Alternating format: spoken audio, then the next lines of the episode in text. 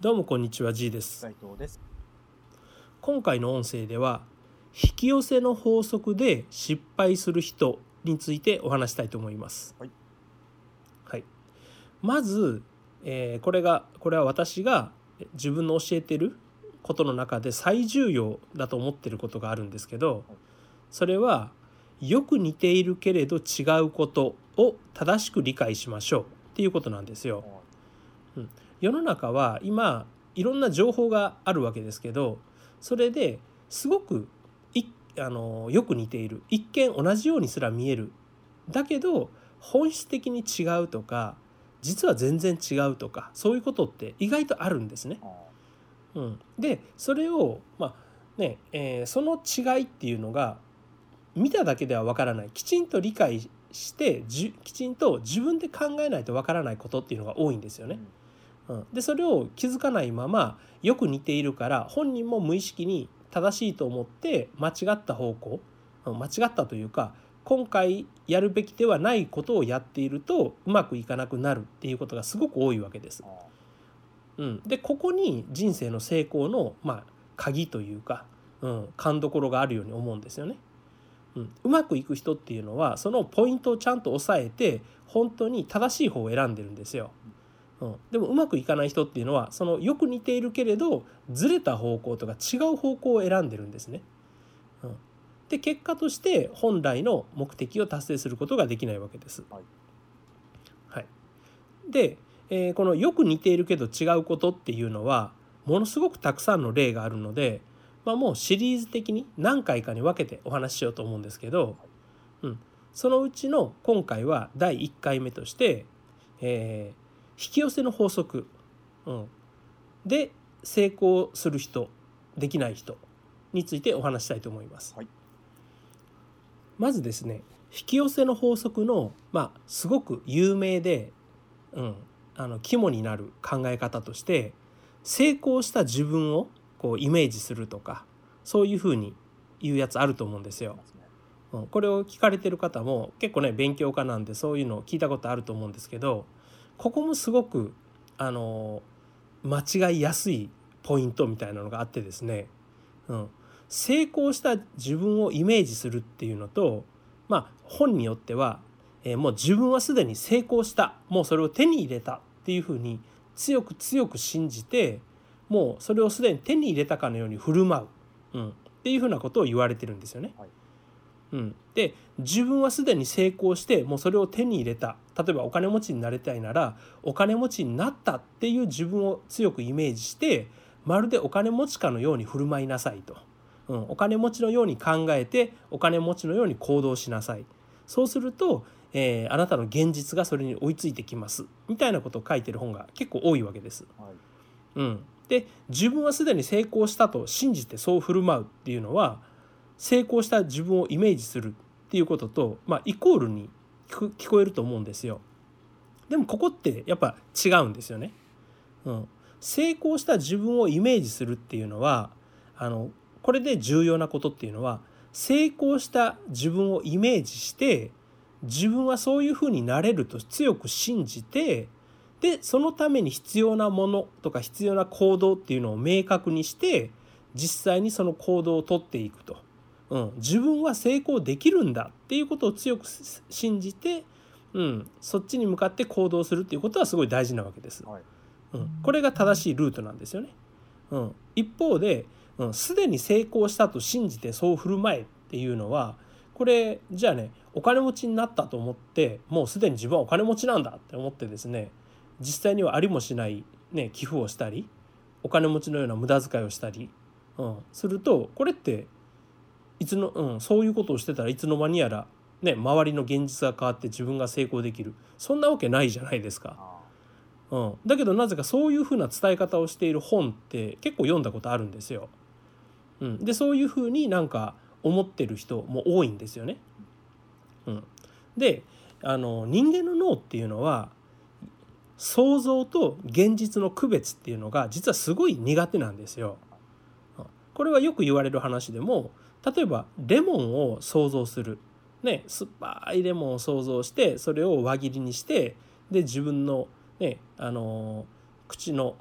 前ベロの上でギュッと絞ったらポトポトっとレモン汁が垂れてきてっていう話をしたら聞いてる人の口に唾が湧いたりするじゃないですか。うん、あとはまあ梅干しの話もそうですよね。うん、でもこれってね耳に入ってるのはただの音ですよ。うん、想像だけですよね。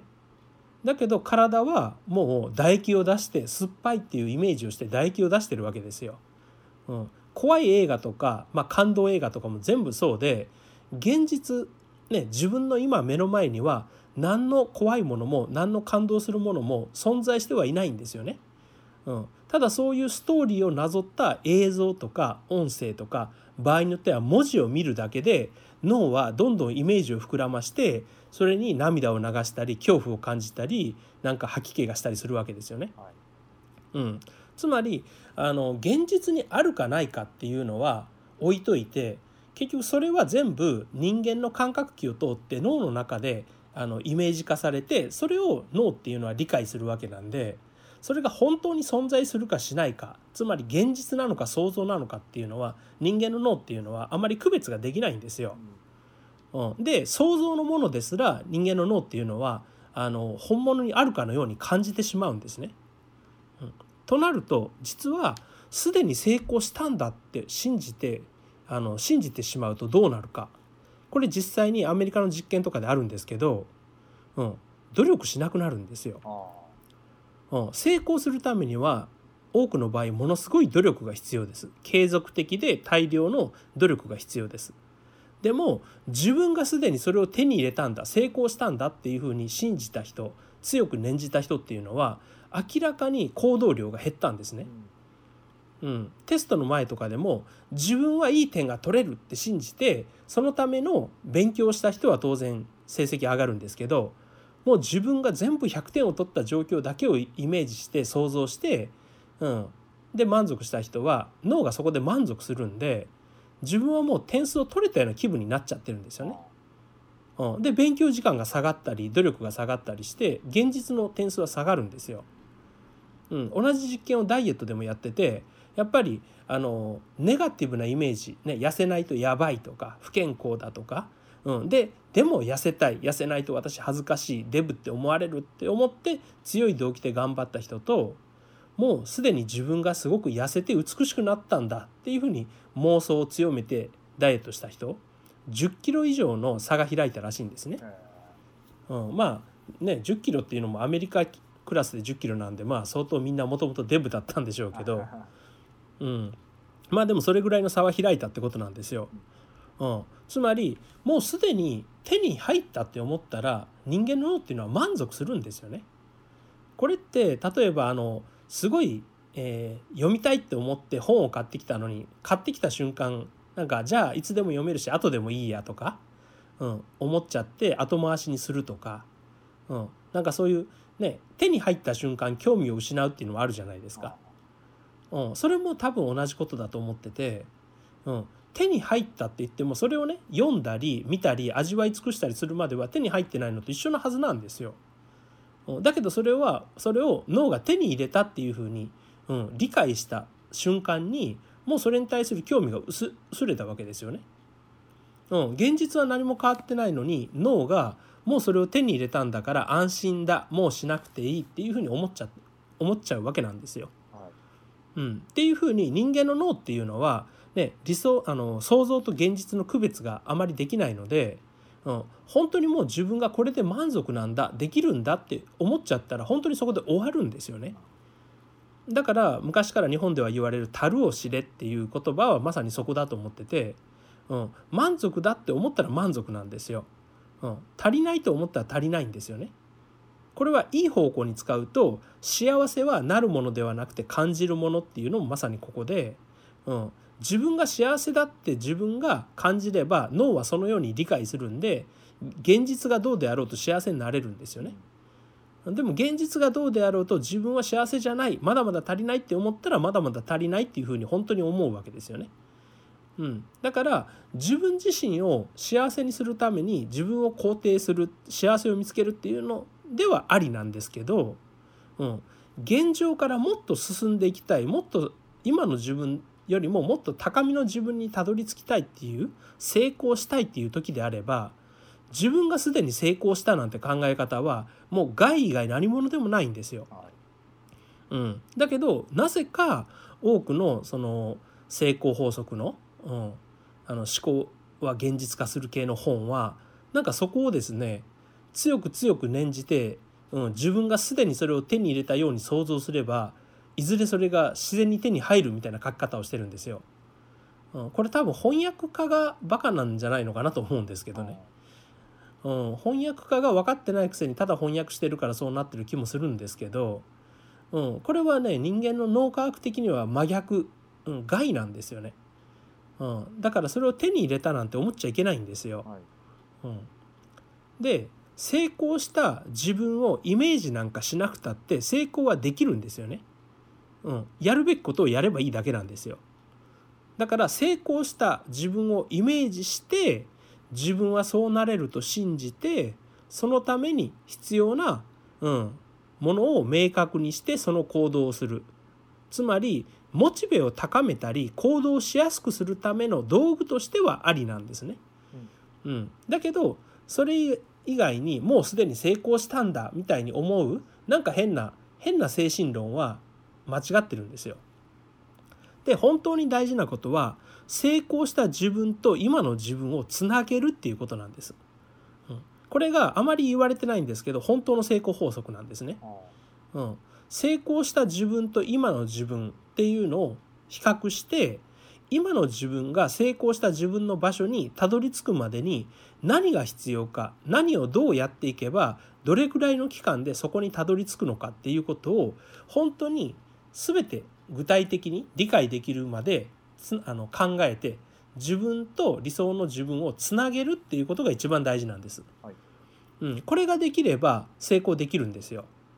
うん、これはよく例えになるのがあの電車でどっかに行く時とかだと思うんですけど、うん、例えばね、えーうん、東京から大阪に行くって考えた時に、うん、何線に乗っていけばいいの？いくらかかるの？どれぐらいの時間が必要なの？っていうのが全部分かったら当然いけるじゃないですか。はい。うん、つながるっていうのはそういうことなんですね。うん、何時に出てどこに乗ってあの何の新幹線に乗っていくら払ってでどこで乗り換えてでどうやったら大阪に到着する？まで分かれば誰でも成功できるんですよ、うん。成功できるっていうか目的地行けるんですよね、うん、このつながるっていう発想こそが大事で、うん、東京の家の中にいて大阪に着いた自分 大阪にもうすでに着いてる自分を想像して、ね、それを信じ込んでたこ焼きうめえとか言ってたら意味ないんですよね。うん、しかもそこを全く明確にせずにただ家から出てもね駅に行けばいいのか空港に行けばいいのかタクシーに乗ればいいのか歩いていけばいいのかも分かんないじゃないですか、はい。うん、そんな状態ではいつまでたっても大阪には行けないよっていうことなんですよ。うん、お東京にいる人が大阪に行くために必要なことっていうのはルートを調べることですよね。うん、でルートを調べてそれにかかる費用を明確にするそしたらどれぐらいの時間かかるかも分かるじゃないですか。うん、そこまで全部分かったらそその後実際に行動してればいいですよね。うん、実際にお金を用意して、うん、駅に行って電車に乗って、うん、切符を買ってって行動すればいいわけですよね。はいうん、成功するっていうのもただそれだけなんですよ。うん、それが空間的なものなのか時間的なものなのかっていう違いなだけなんですよね。うん、だからあの成功法則とかもう正直ねしょうもないんですよ。うん、あの具体的な、うん、マインドセットがあるものはまだマシとしてもなんかイメージの力で想像すればとか言ってる成功法則は大体くだらないんです。うん、そんなもので成功できるんならね引きこもりの妄想家はみんなあのハッピーなハーレムも気づいてるはずなんですよ。そんなことはありえないんですよね。うん、必要なことはもう普通にね時刻表を調べて調べて地図を見てお金を用意するっていうのを自分のリアルのあの現実で当てはめて、うん、成功したお金持ちになったモテモテの、うん、ダイエットに成功した自分になりたいのであればそのために何を、うん、どれぐらいの時間をかけてどれぐらいのお金をかけてやるべきかっていうことをちゃんと調べて考えてつないででその通り実際に行動するというただこれだけでいいんですよね。うん、だからまあ引き寄せの法則とか、まあ、言ってる時点でねあのだいぶピントがずれてるわけなんですよ。うん、そんなものなくても成功はできますだから成功したいならきちんとやれっていう話なんですよね。うん、まあそういうふうなのが、まあ、よく似ているけどちょっと違うことでもこれ今日ね最初に聞かれた時は成功した自分をイメージするっていうのと自分はすでに成功したと信じてそう振る舞うっていうのは一見似てることのように感じるじゃないですか。はい、でもこの今回の音声を最後まで聞いた後にその2つは似てますかとか一緒ですかって言われたらいや言葉上は似てるけど全然違うもんだよねっていうふうに思われたと思うんですよ。うん、世の中にあるよく似ているけど違うことっていうのはまさにこういうことなんですよね。うん、こういうよく似ているけど違うことっていうのを間違った方をチョイスしてしまうともう本人は良かれと思って努力するのに失敗ばっかりうまくいかなくなっちゃうんですよね。うん、だからそこの、まあ、真実というか、まあ、今世の中を生き抜いていくために本当に必要な真実みたいなものをたくさん学んでもらえたらなと思います。はい、はい、じゃあ今回の音声は以上となります。ありがとうございました。ありがとうございました。